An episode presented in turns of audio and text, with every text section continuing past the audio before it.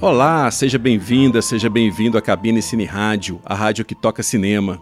Eu sou Carlos Quintão e hoje a gente vai comentar sobre o novo Pinóquio, que está em cartaz nos cinemas brasileiros e é uma nova versão né, da história que já foi imortalizada pelo Walt Disney em 1940. Este novo filme é uma coprodução entre a Itália e a França e é dirigido pelo Matteo Garrone, que fez Gomorra, Reality, Dogman, entre outros e tem no elenco Roberto Benini como Gepeto. Mas antes, eu queria agradecer aqui o contato do Lourenço Beco pelo Facebook. O Lourenço comentou o episódio sobre animações em streaming e o Lourenço, como eu, também curtiu muito mais o Wolf Walkers do que o Soul da Pixar. E ele torce né, para o Wolf Walker ser lembrado no próximo Oscar. Eu também, estou junto com você e Lourenço nessa aí. E eu acho que é um filme superior e eu acho que tem grandes chances de entrar pelo menos entre os indicados ao Oscar, né? Vamos guardar para a gente poder ter certeza ou não se a academia vai se lembrar e vai considerar este belo filme que está no Apple TV Plus. O Lourenço também se lembrou da série animada do Jornada nas Estrelas e ele diz também que curtiu muito episódio sobre Mulher Maravilha 1984. Valeu, Lourenço! Entre em contato com a gente também através das nossas redes sociais, tem o Twitter, que é o perfil cabinecine, tem o Facebook, perfil Cabine Cine Rádio, e também tem o e-mail cabinecineradio.gmail.com, onde você pode mandar, inclusive, áudio também para a gente poder colocar aqui no, no podcast, tá bom? Seu feedback é sempre muito importante.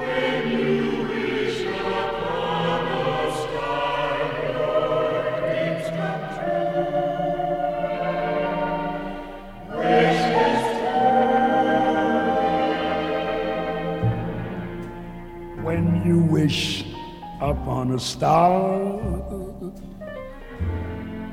makes no difference who you are. Anything your heart desires will come to you. If your heart is in your dream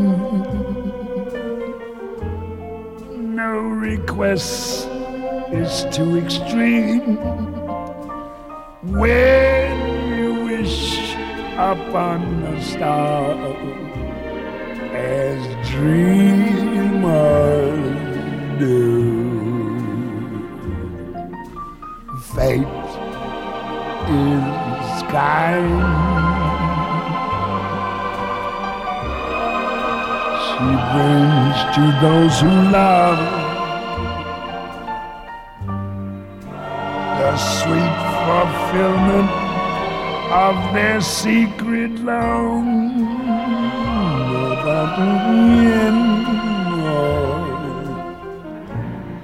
Like a boat out of the blue,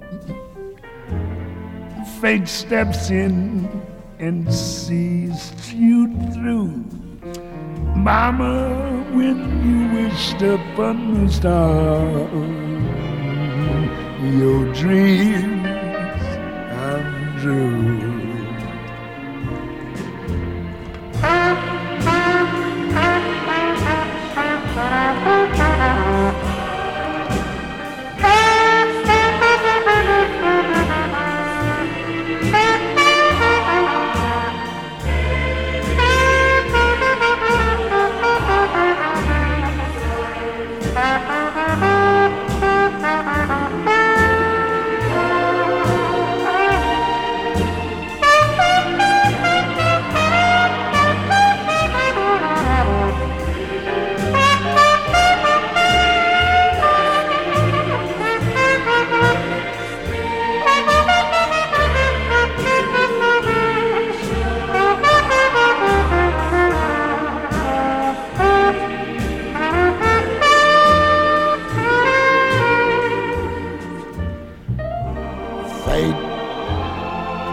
Dreams kind.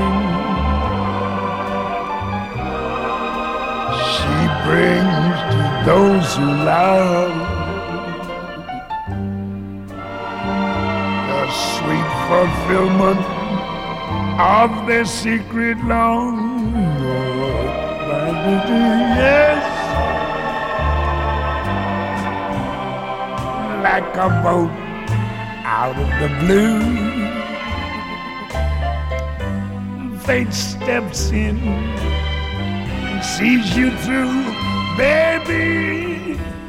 When you wish upon us all, your dreams come true.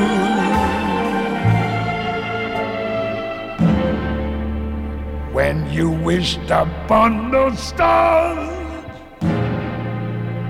Makes no difference who you are, your dreams are gone. Bye bye, boy,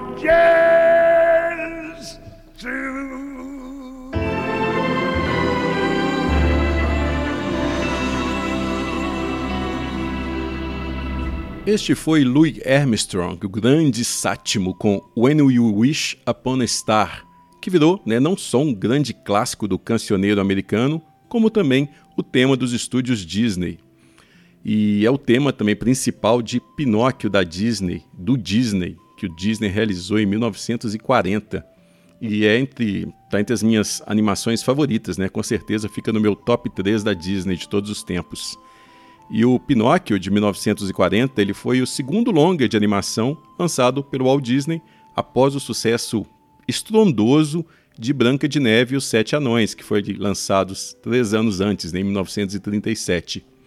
E o Pinóquio, na época, ele foi um dos filmes mais caros realizados até então e, e fracassou imensamente nas bilheterias, talvez por ter custado muito dinheiro, né, no, pelo menos no lançamento original. Com o tempo, com os relançamentos que começaram a partir de 1945, aí sim o filme saiu do vermelho e, e virou um sucesso.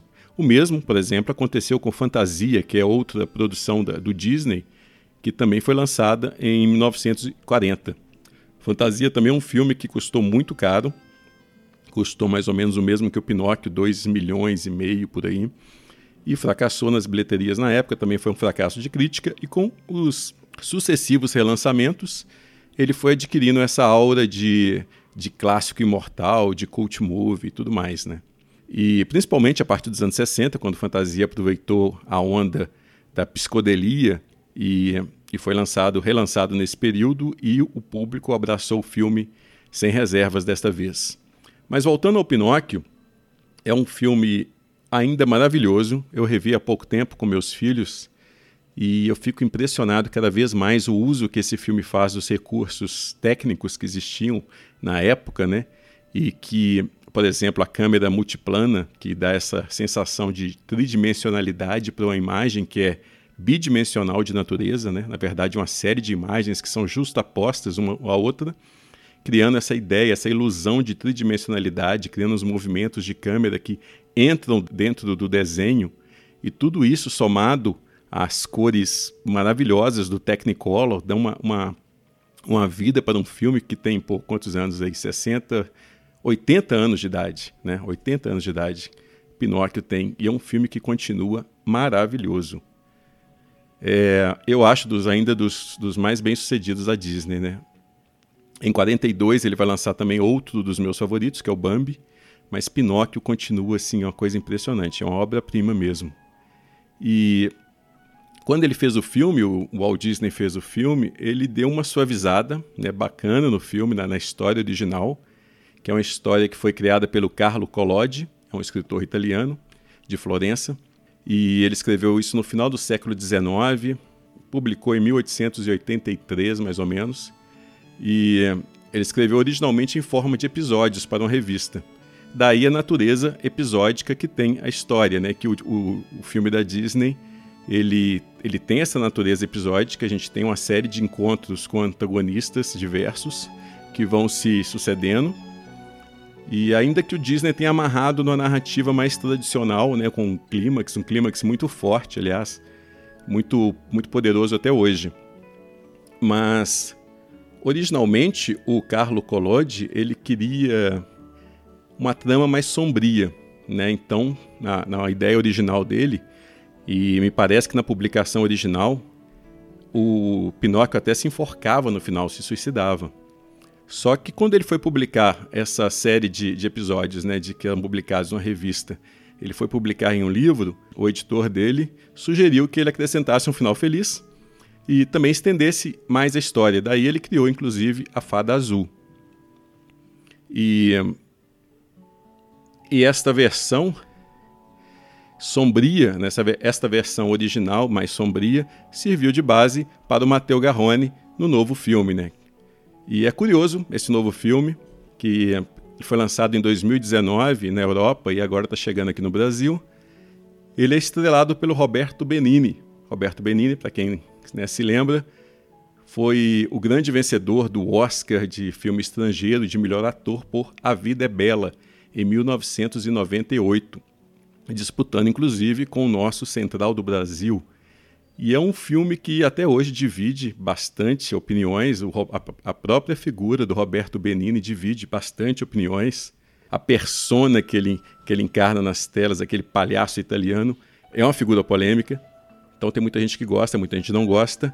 Mas a verdade é que depois de A Vida é Bela, ele nunca mais conseguiu emplacar um, um filme de igual sucesso. Pelo contrário, ele chegou a rodar em 2002 poucos anos após o, o A Vida é Bela, né, o sucesso imenso do A Vida é Bela, ele rodou a versão dele de Pinóquio, onde ele mesmo estrelava como o personagem título.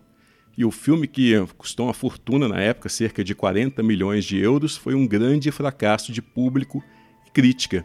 E é curioso que ele seja resgatado, então, o Benini, após vários anos aí em inatividade, ele seja resgatado neste novo filme do Matteo Garrone, desta vez no papel do Gepeto. E esse filme do Garrone, aliás, é, é curioso isso também, porque considerando que o filme do Benini foi fracasso, o filme do Disney foi fracasso, e existem mais duas versões da história de Pinóquio sendo produzidas nesse instante. Uma delas é a versão live action né, da Disney, como a Disney tem feito com todos os seus grandes clássicos, está fazendo agora um live action a ser dirigido pelo Robert Zemeckis. E a outra versão, que é uma versão que já está mais pronta, uma versão que já, que já deve ser lançada este ano ainda, se a pandemia deixar, é uma versão em stop motion dirigida pelo Guilherme Del Toro, que tem inclusive Kate Blanchett, Tilda Swinton, Ewan McGregor, entre outros, providenciando as vozes. Eu acho que vai sair pelo Netflix, inclusive, este filme. E, mas é curioso que é um filme que nunca teve uma história que nunca teve uma grande recepção nas bilheterias, né? Apesar de ter inúmeras versões ao longo da história do cinema. Tem o, o, o Pinóquio já virou um, um, filme russo na década de 60, se eu não me engano, não me lembro se é russo ou se é tcheco. Já apareceu em, nos filmes do Shrek, enfim, é um, um personagem que está sempre presente no imaginário é, da criançada até hoje e também dos adultos, né, que já foram criança algum dia.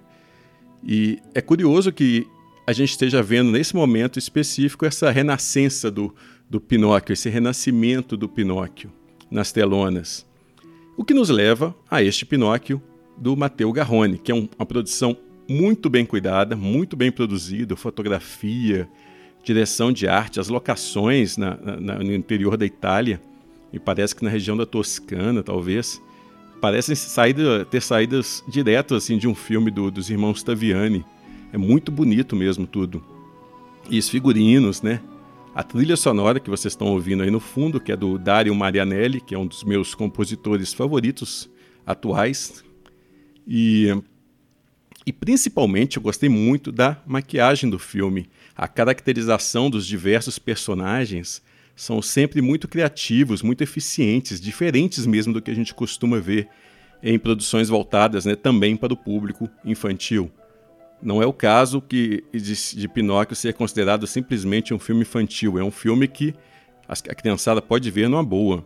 Talvez os mais novinhos possam se assustar um pouco com, com o clima um pouco mais realista em algumas cenas. Né? Ele tem uma abordagem que, que ele equilibra até com muita eficiência a estilização da fantasia com o realismo da abordagem em algumas cenas, porque é um filme em que o Garrone, aliás, o Garrone ele ficou conhecido inclusive pelo realismo brutal do Gomorra, né? aquele filme de 2008, que é um filme que eu achei bem forte na época, mas não particularmente brilhante, mas eu nunca revi, eu até gostaria de rever para poder ver se essa impressão permanece. Mas em 2015 ele já, já tinha abraçado a fantasia com o Conto dos Contos, que chegou até a competir em Cannes na época, mas ele é mais conhecido por essa abordagem mais realista que está presente no, no Gomorra e também nos outros filmes dele. E aqui no Pinóquio é interessante que ele recupera esses elementos da história original que foram suavizados na animação da Disney. E, e ele faz isso muito bem, porque aqui no filme dele ele fica mais claro a questão da, da, crítica social e da crítica política que estavam presentes lá na história original, né? O Carlo, o Carlo Collodi, quando ele escreveu Pinóquio, de certa forma ele estava falando sobre várias mazelas que, que a Itália sofria naquela época, que, que eram presentes na população italiana, né? Grande parte da população italiana, como a miséria, a fome, as injustiças, o trabalho infantil, o estado de semi-escravidão mesmo que marcava boa parte do povo italiano no final do século XIX e que, infelizmente, são, são situações que ainda continuam presentes ainda hoje em vários países, inclusive né, nosso Brasil. De certa forma, o, o Garrone usou um pouco dessa pegada que ele tem realista para poder levar esses elementos, esses elementos para a tela sem comprometer com isso a fantasia, comprometer a leveza, que é dada principalmente pela trilha sonora do Dario Marianelli. Ele consegue contrapor muito bem, em alguns momentos, essa, esse realismo meio brutal das imagens com, com um toque mais doce, mais romântico, mais lúdico até.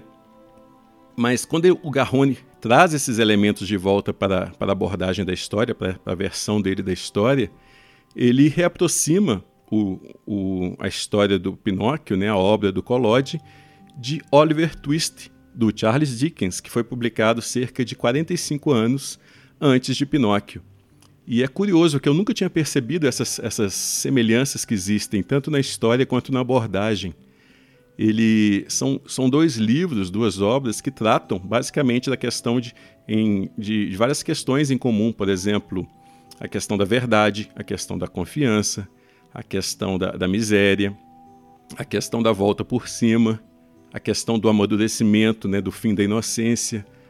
É, é, muito interessante, foi muito interessante essa experiência de ver o Pinóquio agora com essa, com essa leitura de Oliver Twist, né, que já tinha no, na obra original, mas agora fica mais claro para mim agora que eu vi o filme.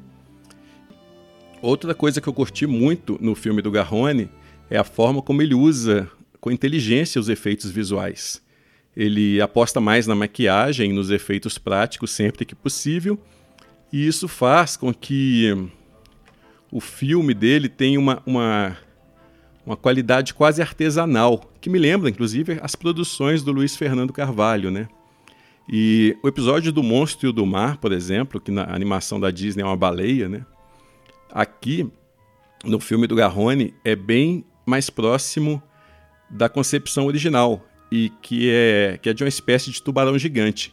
Só que a forma como ele encena essa sequência, no lugar de criar um monstro por efeitos digitais elaboradíssimos, realistas e tudo mais, ele embarca num tipo de abordagem que lembra muito mais os filmes do Terry Gilliam, aquela abordagem mais artesanal mesmo, que principalmente o que aparece em As Aventuras do Barão Munchausen, que é um filme que também tem um monstro do mar, e é um filme pelo qual eu tenho um carinho imenso. E o curioso, fazendo um parênteses, é que Terry Gilliam também tentou, tentou mostrar o lado mais sombrio dos contos de fada né, no, nos Irmãos Green, que é um filme que ele rodou em 2005. Mas é um filme que tem uma pegada completamente diferente, muito mais hollywoodiana. Talvez seja o filme mais hollywoodiano do Terry Gilliam.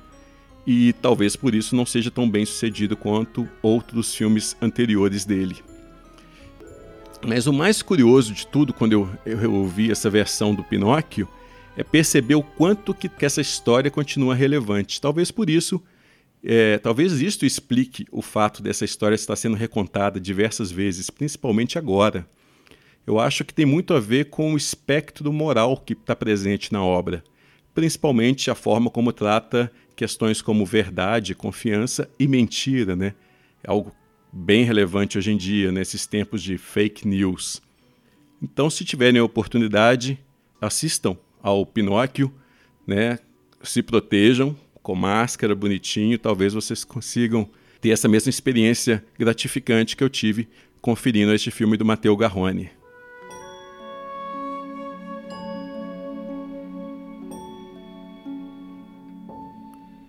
A gente então fica por aqui.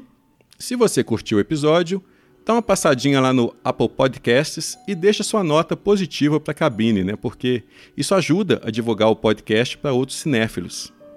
E a cabine fecha as atividades hoje com Passo Passo, a bela canção que fecha o novo Pinóquio, uma canção composta por Dario Marianelli e cantada pela cantora italiana Petra Magoni.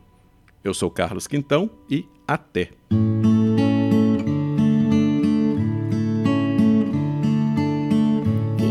Dove ti porta questa strada bianca che sembra andare, andare senza mai arrivare.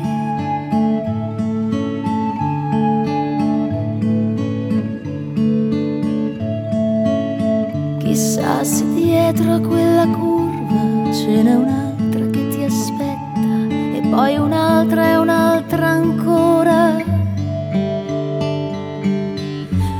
passo passo continui a camminare, cercando di capire da che parte tira il vento, se porta il cielo scuro o il profumo del futuro, se frena o se ti spinge, se si finge amico tuo.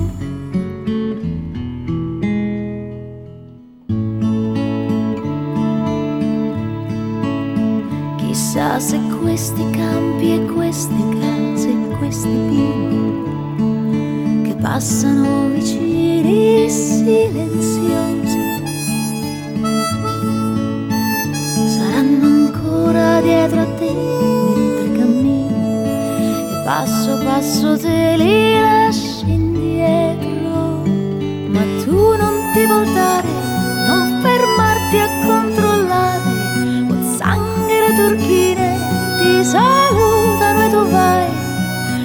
vento spazza il cielo che si scheggia in mille pezzi e tu giri ogni curva per scoprire dove vai. E ti diverti andare a non guardarti indietro e pensi passo passo che non ti vuoi fermare e sai che non vorrai mai più tornare indietro sai che non vorrai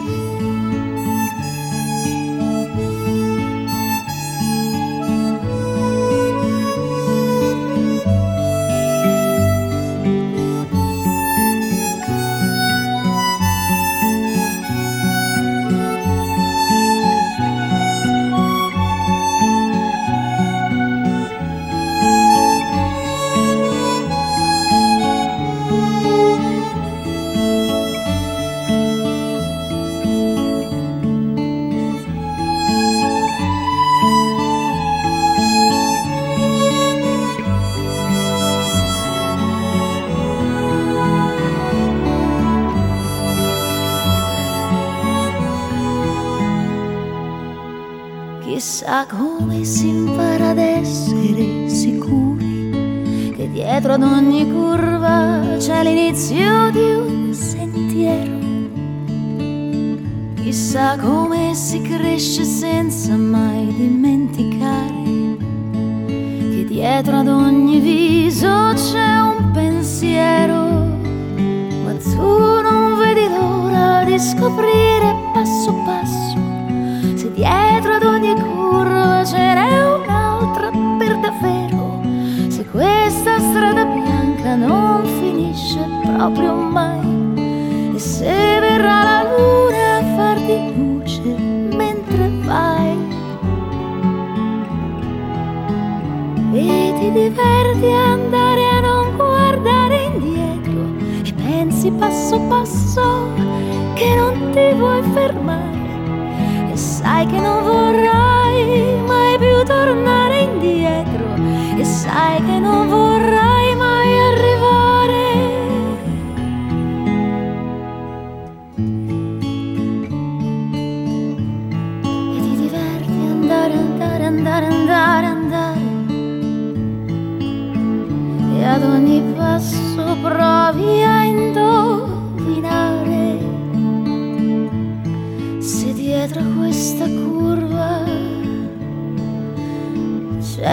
final